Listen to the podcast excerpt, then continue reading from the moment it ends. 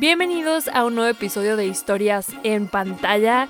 Estoy feliz de estar aquí de vuelta en el podcast y sobre todo por lo que vamos a hablar hoy, que es una película que me tiene como muy entusiasmada desde que la vi hace un par de días. Y ya sé que he prometido mucho estar de vuelta por el podcast, pero como que este fin de año me quise poner al corriente con todo lo que quería ver que no había podido, sobre todo de televisión. Y he estado viendo cosas muy buenas que me han gustado bastante bueno, descargué Star Plus que no lo tenía y hay muchísimas series muy buenas ahí que realmente la mayoría son de Hulu. Pude ver, esta no es de Hulu, es de FX, pero vi The Bear, que me encantaría hacer un episodio de esta serie, porque en serio qué joya de serie. Ya la vi dos veces, no solo una vez, porque es bastante corta, realmente son episodios de 30 minutos y son, si no me equivoco, 8 o 9 episodios, pero la verdad que vale muchísimo la pena. Eh, por algo, no por nada, estuvo nominada y también Jeremy Allen White, que es Carmi, el personaje principal en la serie ganó en los Golden Globes, creo que es súper merecido.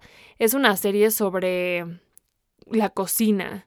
Es la historia de un chef que tiene que tomar el restaurante de su hermano después de que este muere y se lo deja a él. Pero aparte de que es una historia que ilustra muchísimo en la cultura de los restaurantes o de cómo funciona un restaurante, también habla sobre el duelo. Entonces creo que es una historia súper original, se la recomiendo mucho. También de Star Plus vi All the Murders in the Building, que es la serie en la que sale eh, Selena Gómez, que pues, bueno, probablemente la conocen porque está Selena Gómez y Steve Martin. Vi las dos temporadas está muy buena, es como comedia y misterio, pero está muy buena, la verdad me gustó mucho. Tiene algunos episodios muy interesantes. Hay un episodio, porque hay un personaje en la serie que es sordo y hay un episodio que es completamente en silencio, entonces está muy buena. También me sorprendió, la verdad no esperaba tanto y al final me terminó gustando bastante. Y bueno, otras series también que todos vimos, la de Wednesday o Merlina en Netflix, que la, la verdad es que me encantó esta serie, se me hizo muy, muy. Bueno, a mí me encantan estas series de coming of age y como de adolescentes, pero creo que estuvo súper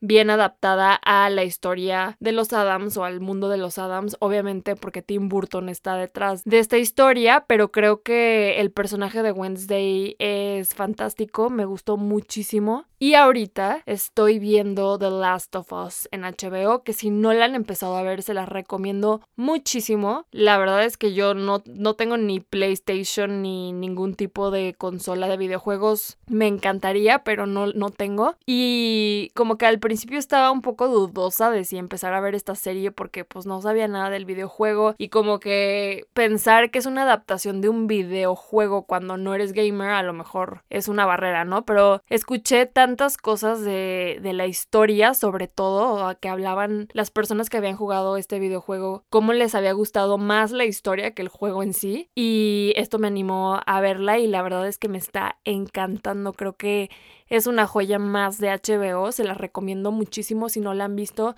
Apenas van cuatro episodios, van a ser nueve de la primera temporada, pero va muy muy bien. Y creo que nuevamente HBO demostrando por qué es la cadena o la plataforma líder en cuanto a historias y en cuanto a propuesta también. En televisión a mí no me queda la menor duda de que HBO es superior a cualquier otra cadena, a cualquier otra plataforma, o sea, creo que se las lleva de corbata todas. También creo que ya hay mucha gente que ya odia Netflix. El otro día subí un TikTok que es una tontería, pero bueno, habla de Netflix y HBO y la gente le tira a Netflix con todo, digo, creo que se lo han ganado por muchas cosas, pero también creo que es una exageración decir que Netflix no aporta o que no tiene cosas buenas, o sea, simplemente nos acaba de dar Pinocho, que, ah, bueno, también Pinocho es una de las cosas que estuve viendo en estos meses y me encantó la película que bueno, obviamente Guillermo del Toro es garantía, pero bueno, o sea, es una plataforma que también toma este tipo de proyectos y que también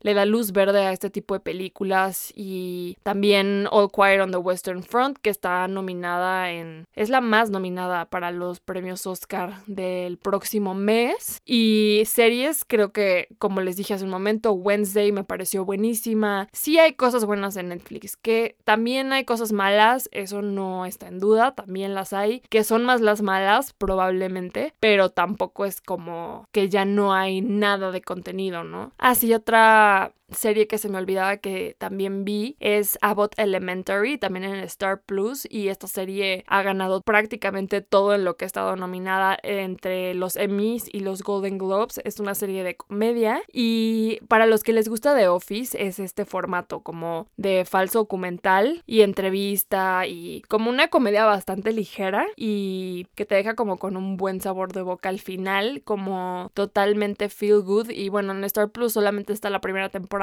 ya hay dos, solamente vi la primera, pero por si quieren ver algo diferente, les recomiendo mucho estas series que dije ahorita. Y bueno, ahora vamos a hablar a lo que venimos, que es The Banshees of Inisherin. Esta película que está nominada a nueve premios de la Academia, que está en el cine ahorita en México. Y les voy a platicar, bueno, de qué trata la película, algunos datos como siempre. Y también vamos a hacer un pequeño análisis para los que ya la vieron. Yo les voy a avisar en qué momento ya voy a hablar como de cosas que pasan en la película, por si no la han visto, puedan parar en ese momento y ya que la vean, regresan para escuchar. La película es dirigida por Martin McDonagh, este director de cine, por mucho tiempo fue más bien reconocido por ser director de teatro y sus películas más conocidos son En Brujas, Brujas el lugar, la, la ciudad, y recientemente Three Billboards Outside of Ebbing, Missouri,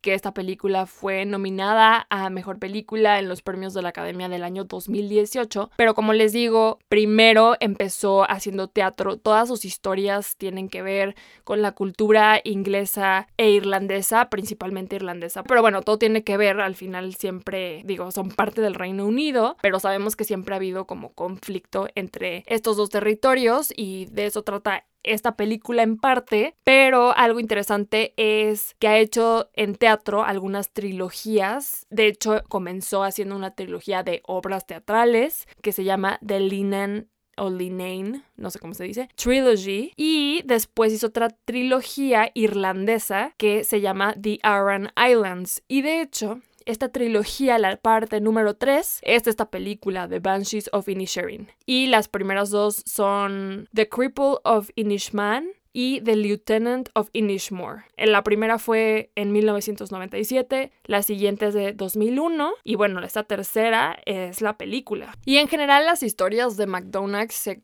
reconocen por ser como bastante oscuras o trágicas o incluso cuando hablamos de comedia como comedia bastante negra o cínica que tiene un poco de esto esta película, aunque en esta se menciona que es como un poco menos que sus obras anteriores. Y para ya entrar en tema de esta película, quiero hablarles primero del cast, que no sé si ya vieron el trailer. Y la verdad es que yo llegué a ver la película sabiendo quién salía, pero sin saber nada más. O sea, medio que sabía de qué se trataba porque me salió un trailer de 15 segundos, pero no sabía nada más. Y la sorpresa fue buena. Entonces, bueno, hablando del cast, tenemos al personaje principal que se llama Patrick, como Patrick, pero no es Patrick. La verdad está súper difícil de pronunciar. Y bueno, este personaje es interpretado por Colin Farrell. Y luego tenemos a Colm. Este personaje es interpretado por Brendan Gleeson. Siobhan, que es la hermana de Patrick. Y ella es, es interpretada por Kerry Condon.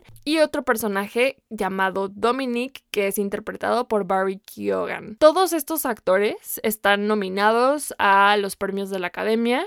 También estuvieron nominados en los Globos de Oro Colin Farrell como actor principal y los demás como actor y actriz de reparto. Y creo que todos súper merecidos, la verdad. Y bueno, para que sepan de qué se trata la película, si como yo no sabían de qué se trata o no saben todavía de qué se trata, la historia se lleva a cabo, como ya les dije, en Inisherin, que es una isla al oeste de Irlanda, esto en el año de 1923. Y la historia trata sobre dos sujetos, Patrick y Colm, que hasta este momento, o hasta el momento en que inicia la película, habían sido los mejores amigos desde siempre. Sin embargo, un día Colm decide que ya no quiere ser amigo de Paderick porque lo encuentra aburrido y esto es algo que Paderick no puede comprender ni aceptar. Cuando Paderick intenta encontrar alguna explicación, Colm simplemente le dice que ya se aburrió de él y que quiere hacer algo más productivo con su vida que perder el tiempo hablando de banalidades con él, que ya no le cae bien y que ya no quiere ser su amigo y le pide que ya no lo busque. Obviamente para Paderick esto es muy difícil de comprender y todavía más difícil de aceptar, pero Colm le advierte que su decisión es definitiva y que deje de buscarlo y que deje de hablarle o de lo contrario lo va a obligar a tomar acciones extremas para que lo haga o para que lo deje de hacer más bien. La historia gira en torno a esta disputa y a los personajes alrededor de la vida de Paderick durante el conflicto, su hermana Siobhan, el incomprendido y desdichado Dominic, su fiel compañera, una burra miniatura, literal una burra, un animal, llamada Jenny, y los demás habitantes de esta pequeña isla y a grandes rasgos de esto trata la historia. Pero la verdad es que incluso cuando termina la película sí deja un sentimiento como de qué demonios acabo de ver. O sea, no entiendo por qué pasó, o sea, se entiende por qué le dejó de hablar y puedo empatizar con Com hasta cierto punto. Y ahorita vamos a, ahondar un poco más en esto. Creo que es válido decir, quiero hacer cosas más interesantes con mi vida porque mi vida a lo mejor ya no le quedan muchos años. Sin embargo, bueno, todo lo que pasa es como bastante absurdo y muchas de las conductas que tiene Cole más adelante pues son contradictorias. Mm, fui a ver la película con mi papá y bueno, de entrada se durmió como la mitad de la película. Ya sé que está escuchando este episodio, ni modo, es lo que pasó.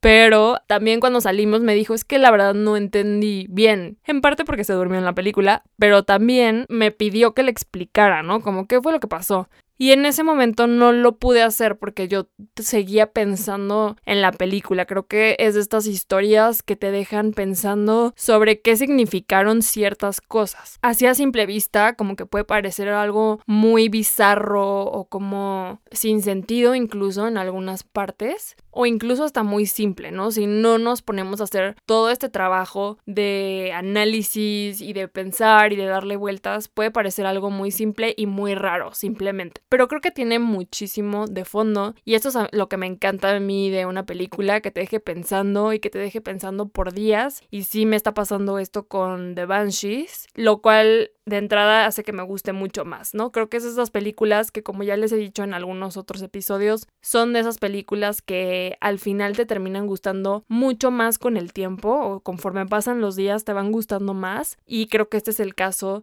de esta película. Pero para poder entenderla un poquito mejor, de entrada podemos empezar con el nombre de la película. ¿Qué significa esto, no? The Banshees of Inisherin, que en inglés un banshee es un espíritu femenino que predice la muerte. Algo así como la llorona, digamos. Bueno, la llorona no predice nada, pero se supone que con llantos o como con sonidos extraños, estas presencias sobrenaturales se hacen notar y se conocen por, por esto, porque predicen la muerte hacen premoniciones. Y bueno, ya sabemos que Inisherin es la isla. Y en español a la película le pusieron los espíritus de la isla, que se me hace interesante esto en plural, de Banshees en inglés o los espíritus en español. Hay un personaje que sí representa a las Banshees en la película, que es la señora McCormick, es una anciana que sale en la película, que pues es como bastante mística y de repente va apareciendo por ahí y como que los personajes, en específico la hermana de Padre la evita bastante porque pues mm, como que le da una vibra medio rara y nadie quiere convivir mucho con ella, pero de una u otra forma como que siempre está presente en todo lo que está pasando a lo largo de la historia. Ella representa a las banshees o a estos espíritus de, lo de los que habla el título, sin embargo, solamente es un personaje y se me hace interesante que sea en plural o que lo pongan en plural. Y para mí, bueno, esto es muy personal, pero creo que también el plural puede hacer referencia a las personas de la isla. Al final, todos estos personajes son como invisibles, son intrascendentes. Y esto es algo de lo que se menciona mucho en lo que hablan los personajes. Colm ya no quiere ser amigo de Paderick porque dice que es aburrido y, quiere enfocarse en hacer música, porque es como la forma más cercana que él cree que puede tener para convertirse en, en, alguien, para dejar un legado más que otra cosa. Él pone el ejemplo de Mozart, cómo la gente lo recuerda por la aportación musical que hizo y no porque era una buena persona, ¿no? Entonces para él lo importante ahora es tratar de dejar ese legado antes de morir. Pero si analizamos a los personajes, su comportamiento, cómo todos son tan solitarios, parece que son invisibles incluso para el mundo exterior, ¿no? Al final están en una isla, solo se conocen entre ellos, podrían hasta ser un mito de que existen, ¿no? O sea, la gente que está en el mainland, como lo llaman en la película, o en fuera de la isla, en, en Irlanda central, digamos, podrían ser un espíritus porque a nadie le importa si están o no están. Y esto lo puedo relacionar con el título de la película, o por lo menos en español, como que hace un poco más sentido así, porque en inglés Banshee pues sí habla de un espíritu femenino, pero bueno, creo que es algo que no tiene mucha importancia, pero que se me hizo interesante. La película es una tragicomedia, de hecho ganó Mejor Película de Comedia o Musical en los Globos de Oro y está nominada en los premios de la Academia, como ya les había dicho, aunque no es de esas películas de comedia como de carcajearse, ¿no? No es para reírte en voz alta. De hecho, digo, en el cine aparte éramos como cuatro personas pero nunca hubo una reacción así como de carcajada, ¿no? Es al final simplemente todo es tan ridículo en la historia que las situaciones se vuelven cómicas, porque son absurdas. Pero alrededor de la historia hay una hora de tristeza y de tragedia, los personajes están deprimidos, la animosidad general de la historia es sombría, y esto incluso lo vemos en, por ejemplo, en la corrección de color de la película. Los colores son apagados, son oscuros, que bueno, también tiene que ver, mucho con la región, pero la historia no es una historia feliz, es una, es una historia trágica con situaciones absurdas que las vuelven cómicas. Y creo que todo esto hace que la película sea muy bella. Es una película que avanza poco a poco, que incluso se puede llegar a sentir como un poco repetitiva, sobre todo al inicio con este conflicto entre Colm y Patrick, pero a partir de la mitad de la película creo que todo esto como que empieza a fluir un poco más hasta llegar al clímax de la película y al final también genera un poco esta sensación como de ya se acabó, o sea, como todo esto para el final, o sea, que también tiene que ver con las emociones que nos están transmitiendo los personajes, la historia, lo que están diciendo, como ni ellos saben por qué están peleando y al final todo se vuelve muy muy absurdo. Otro tema central de la película es esto, bueno, ya les hablé de la parte de Colm y cómo él está en una etapa en la que cree que su vida ha sido completamente intrascendente y ya no quiere pasar el resto de sus días perdiendo la mitad del día hablando sobre caca de burro y literal lo dice textualmente, es uno de los motivos por los que ya no quiere ser amigo de Padre. Pero también es un personaje que está deprimido. En una parte de la película, él se acerca a hablar con el padre y vemos como obviamente todo el pueblo va a la misma iglesia, todos se tienen que confesar con el mismo padre y este padre funge un poco como psicólogo y le pregunta que si está deprimido. Y él es el intermediario también un poco entre padre y Colm. Él es el único que conoce los secretos de todo el pueblo, todos se conocen entre ellos, es el único mediador que tienen y claramente no es el mejor que podrían tener, pero por esta parte Colm con este conflicto de vida más que nada emocional y depresivo también. Y por otro lado tenemos la parte de Padrick, como todo el pueblo lo ve como el hombre más bueno de Inisherin, incluso así lo mencionan, es que tú eres el hombre más bueno de Inisherin. El personaje de Padrick es como un niño realmente. Siobhan, su hermana, es como si fuera su mamá. Él es muy ingenuo, como muy puro, muy noble. Y sí, probablemente muy aburrido. Vemos que sus relaciones más cercanas o las únicas que tiene realmente son Colm, su hermana Siobhan y la que tiene con su burra, Jenny, que me pareció muy gracioso todo lo que tenía que ver con Jenny, que era una burrita hermosa. Además, dato curioso de Jenny, le hicieron casting a cuatro burritas, cuatro burritas miniatura, y al final el director se, se decidió por esta, en parte porque dice que lo enamoraron sus ojitos, como que tenía ojos muy tiernos y como que parecía que los tenía delineados. Y la verdad es que sí transmite muchísimo este animal en la película.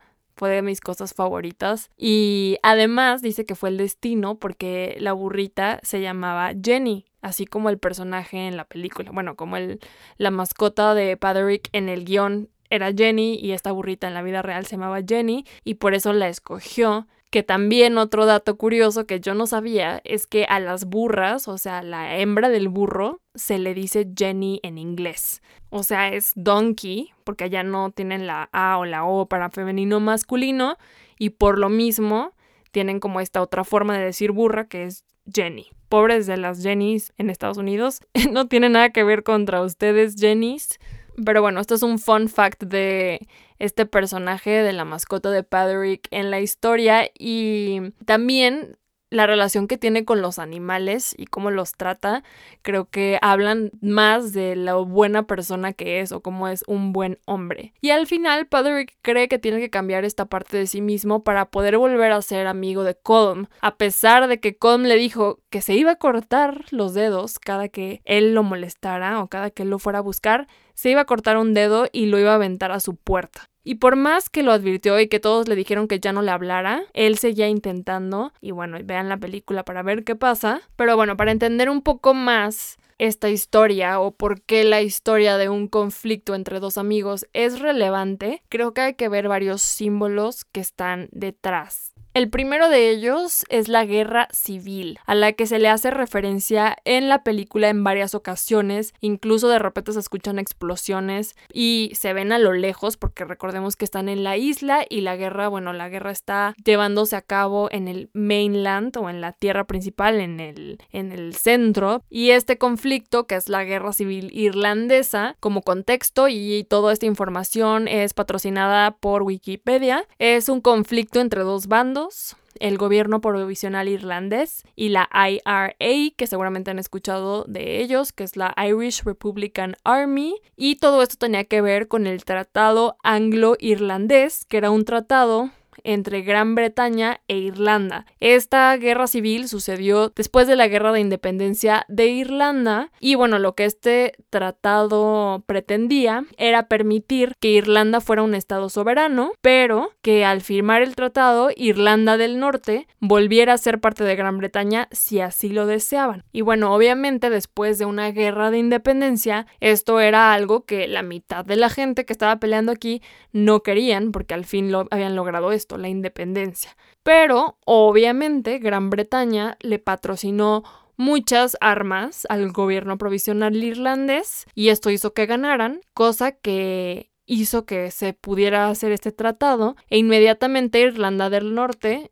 pasó a formar parte de Gran Bretaña de nuevo. Y este conflicto dejó a los irlandeses divididos por años, incluso hasta la fecha, los partidos políticos que existen en Irlanda provienen o se formaron a raíz de este conflicto de la guerra civil. Entonces es algo que dividió para siempre. ¿Y esto no les suena familiar con la historia? Con dos amigos que se pelean, que uno ya no quiere nada que ver con otro, el otro que no lo quiere aceptar, parece que nunca van a poder volver a ser amigos de nuevo y todo esto con un contexto histórico de un conflicto entre dos partes. Entonces sí, la guerra civil irlandesa, este contexto tiene todo que ver con la historia de los personajes y al final estos son simplemente una representación de la guerra civil. Y en un inicio, de hecho, el director en el guion original, porque esta historia, o este guion más bien, lo tiene incluso desde antes de que hiciera Three Billboards Outside of Ebbing, Missouri.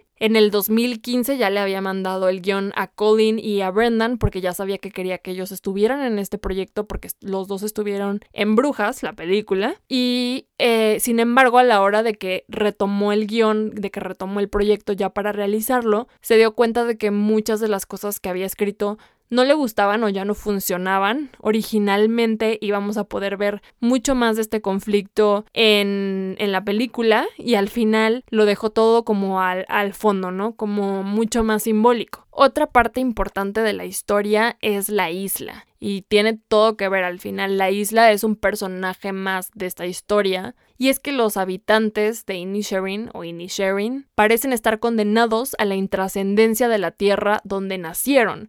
Ninguno puede escapar de ella. Y a partir de aquí voy a empezar a decir un poco de spoilers para poder explicarme más de lo que quiero decir. Si se quieren quedar, tampoco les puedo spoilear tanto, porque creo que es una película mucho más de análisis que otra cosa, pero si no la han visto, después pueden regresar al podcast si no lo quieren terminar de escuchar. Y si ya la vieron, bueno, vamos a hablar un poco de lo que pasa, pero este es el momento para que huyan todos los que no la han visto y no quieren spoilers. Pero bueno, como les decía, este conflicto que Colm tiene sobre que es aburrido, la hermana de Patrick, Siobhan, en un momento le dice, es que date cuenta que todos ustedes son aburridos, vivimos en una isla que está en la nada, todos nos conocemos entre todos, que la gran mayoría somos ignorantes, o bueno, ella era la más inteligente de todos, lo que estás diciendo no tiene ningún sentido, ve dónde vivimos. Y este personaje, curiosamente, es el único que logra escapar de esta isla. Si Colm hubiera querido realmente desde antes, hacer algo relevante con su vida, hacer estas piezas musicales de las que hablaba para dejar un legado, ¿por qué no se fue de Inisharing muchos años atrás? Al igual que Patrick, cuando Siobhan le dice que se vaya con ella cuando consiguió el otro trabajo, que hay un cuarto para él, que ya no hay nada que la isla le pueda ofrecer, él le miente porque es incapaz de dejar este lugar. Y ahorita hablamos de Dominic y de los otros eh, habitantes de la isla también. Incluso la, esta señora, que es donde reciben el correo, todo el tiempo lo único que quiere escuchar son chismes, ¿no? Como que al estar en un lugar con tan poca gente y con tan poco que hacer y con tan poca cultura y tan pocas herramientas, información, etc., esto hace que al final este lugar sea la condena de su propia existencia. Y por eso es que la isla también es tan importante en la historia. Y todo lo anterior también tiene mucho que ver con el concepto de masculinidad tóxica. Y de hecho, si se fijan, la mayoría de los personajes son hombres. Siobhan es el único personaje femenino que es relevante en la historia e incluso se le describe como un personaje que no le gusta mucho convivir con otros, que se pasa leyendo y que ella es la que tiene más criterio a la hora de ver este conflicto. Cuando habla con Colm le dice sus verdades. Cuando habla con Patrick se da cuenta de lo que también él está haciendo mal y por lo mismo es que busca este escape fuera de la isla, en otro trabajo, en otro lugar, porque todos los hombres de Inisharing son iguales y también le preguntan a ella en la historia por qué nunca se casó, porque no había con quién en esa isla, con quién se podía casar, si todos estaban igual de mal. Y ella, al ser una mujer más educada que el resto, pues obviamente no había nada para ella en este lugar en el que ninguno de los hombres o ninguno de los que nos presentan, por lo menos en esta historia, sabe lidiar con sus propias emociones. Todos están en el bar después de las 2 de la tarde, trabajan hasta las 2 y luego se emborrachan toda la tarde en el bar y esa es su vida, no hay más que eso. Aquí también es donde tenemos estos otros personajes en la historia que son Dominic y su papá, que es el policía. Dominic, que es un chico incomprendido que es abusado por su padre en violencia física, pero también descubrimos después que fue abusado sexualmente por su padre. Entonces esto también nos habla de este mismo concepto de masculinidad tóxica presentada de diferentes formas y con diferentes caras. Y este personaje de Dominic, que es interpretado por Barry Keoghan y que lo hizo magníficamente, me encantó. El personaje está nominado también en Mejor Actor de Reparto. También es,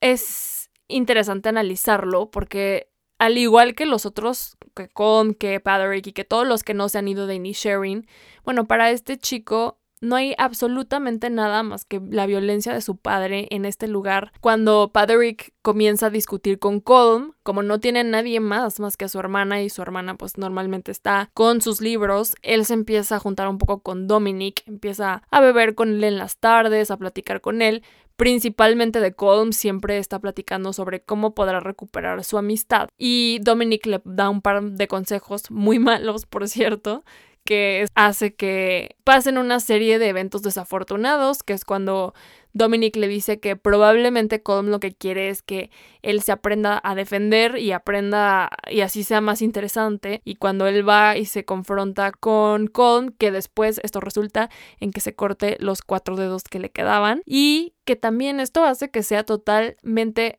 contradictorio porque también nos habla de que Patrick era una excusa para Colm de no haber cumplido sus sueños. Era más fácil echarle la culpa a que perdía el tiempo con él a realmente hacerlo y al final era más fácil decir me voy a cortar toda la mano, ni siquiera voy a poder hacer música y es tu culpa y por tu culpa no pude dejar un legado que aceptar que a lo mejor simplemente no eras lo suficientemente bueno o no tenías lo que se necesitaba para poder lograrlo. Pero bueno, regresando al tema de Dominic, al igual que Siobhan, él se da cuenta que no hay nada para él en esa isla.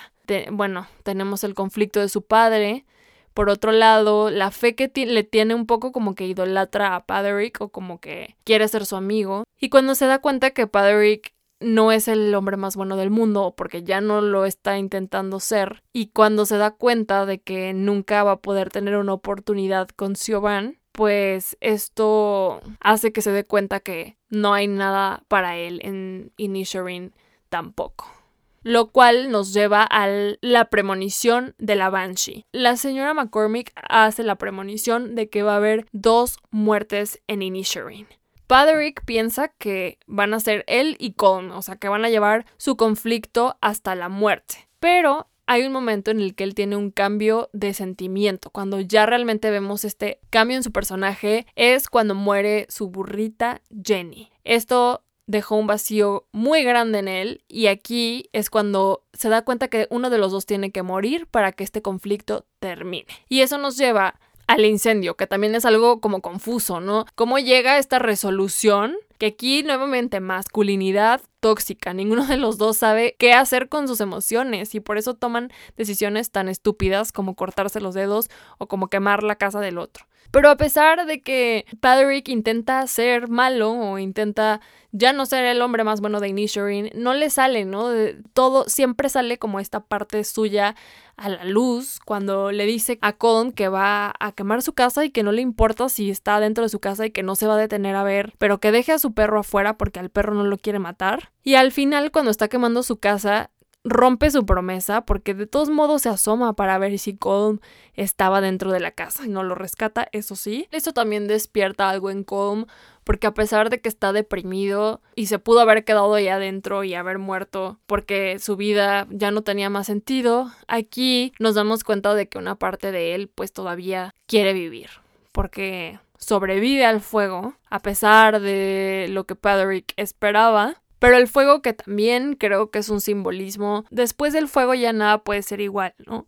Después de que algo se quema, nunca va a poder recuperar su forma natural.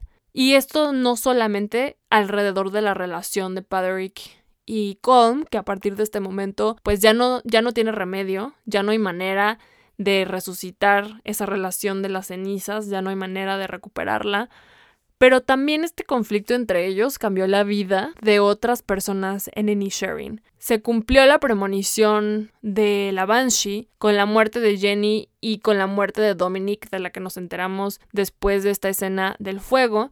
No nos dicen de qué murió, pero se puede entender que a lo mejor fue un suicidio o como dicen en la historia, se tropezó y se cayó al agua, pero bueno, al final de cuentas se cumple esta premonición, pero este conflicto cambió el destino de la vida de Dominic, de la vida del padre de Dominic, de Siobhan, porque también este conflicto es parte de lo que la empuja a tomar la decisión de irse. Y lógicamente, bueno, la historia de estos dos personajes, Colm, ahora sin casa, sin mano, sin posibilidades de cumplir con el legado que tanto quería cumplir y por otro lado Paderick enfrentándose a su más grande miedo que era quedarse solo porque está completamente solo en este momento sin Siobhan, sin su amigo Colm y sin su burrita Jenny. Y en esta escena final después de que quemó la casa de Colm, que este dice que ya están a mano por este motivo. Y Colm empieza a hablar sobre la guerra y dice que está listo para que la guerra termine.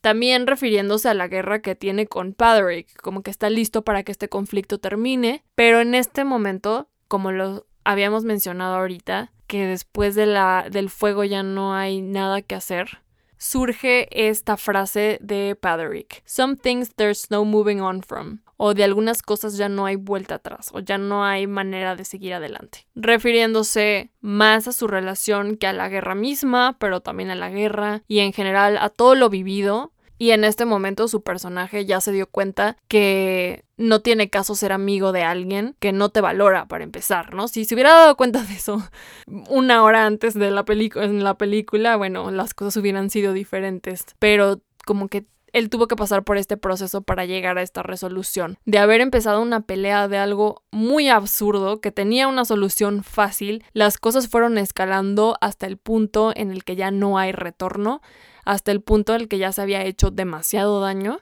y esto tiene que ver también con lo que les decía de la analogía con la guerra, con la guerra civil irlandesa. Sabemos por qué empezó, pero luego pasaron un millón de cosas más que años más tarde ya no sabían ni por qué estaban enojados. Que también es similar a la historia de Belfast, ¿no? De este conflicto entre católicos y protestantes que luego ya no sabían ni por qué estaban peleando. Bueno, aquí pasó un poco igual y no dudo que hasta la fecha siga sucediendo, ¿no?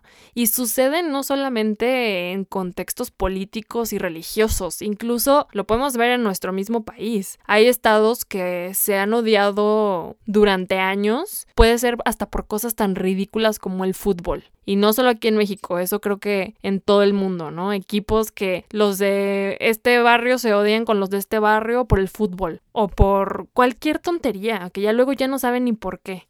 Y creo que esta historia es una perfecta representación de eso. Y bueno, como les dije, la película está nominada a nueve premios de la Academia, a Mejor Película, Mejor Actor por Colin Farrell, Mejor Actor de Reparto, Brendan Gleeson y Barry Keoghan, Mejor Actriz de Reparto para Kerry Condon, Está nominado a Mejor Banda Sonora o Score, eh, Mejor Director para Martin McDonagh, Mejor Guión Original, que el guion también es de Martin McDonagh, y Mejor Edición. Y no sé si me está faltando uno, ya dije los nueve, pero bueno, está nominada a bastantes cosas. Creo que hay motivos y bueno, ganó en los Golden Globes.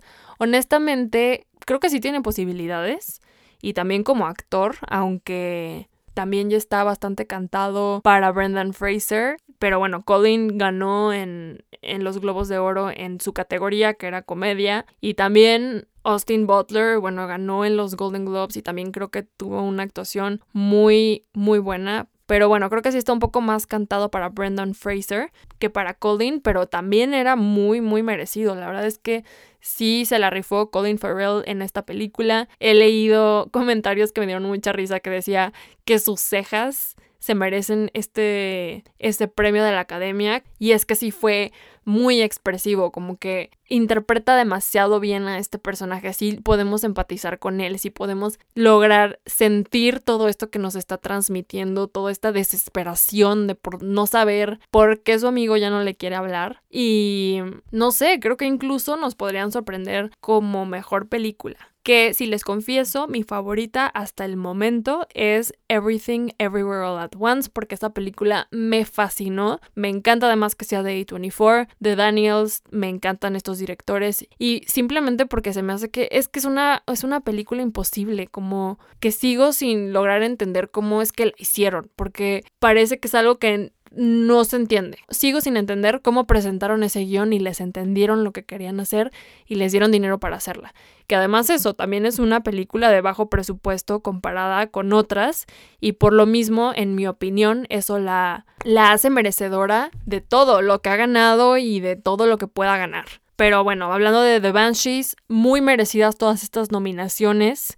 Si siguen aquí, ya se spoilearon pero no la han visto, vayan a verla, vayan sin expectativas, como sin pensarle demasiado y los va a sorprender esta película. Por lo menos los va a dejar pensando, esto sí se los puedo asegurar y bueno, seguramente si están aquí también es porque ya la vieron. Espero que este episodio y un poco de lo que hablé pueda ayudar a esclarecer un poco la idea o aportar un poco a lo que vieron en la película. La verdad es que cuando ganó en los Globos de Oro en vez de Everything Everywhere, sí me molesté porque quería que ganara Everything Everywhere, pero al mismo tiempo pues no podía opinar porque no había visto The Banshees. Y bueno, ahora sí creo que se lo merecía. Es que todas son buenas, no hay duda de eso, pero sigue estando en mi corazón en un lugar un poco más arriba, Everything Everywhere, que The Banshees. Son cosas totalmente diferentes también. Pero, sin duda, ambas son grandes películas que si no han visto, vayan a verlas. Hay poco tiempo para terminar de ver las películas que están nominadas para los premios y también muchas no han salido en el cine, que eso es desesperante, de verdad es desesperante que nos pongan las películas tan tarde, pero bueno, es lo que hay, no hay más. Vamos a seguirlas viendo, ya van a salir casi todas de aquí a que salgan los Oscar y vamos a seguir hablando sobre esto porque estamos en temporada de premios, la mejor temporada del año, la que yo más espero todos los años y creo que va a haber grandes, grandes películas, va a haber mucho de qué hablar en este próximo mes y vamos a estar al tanto de todo.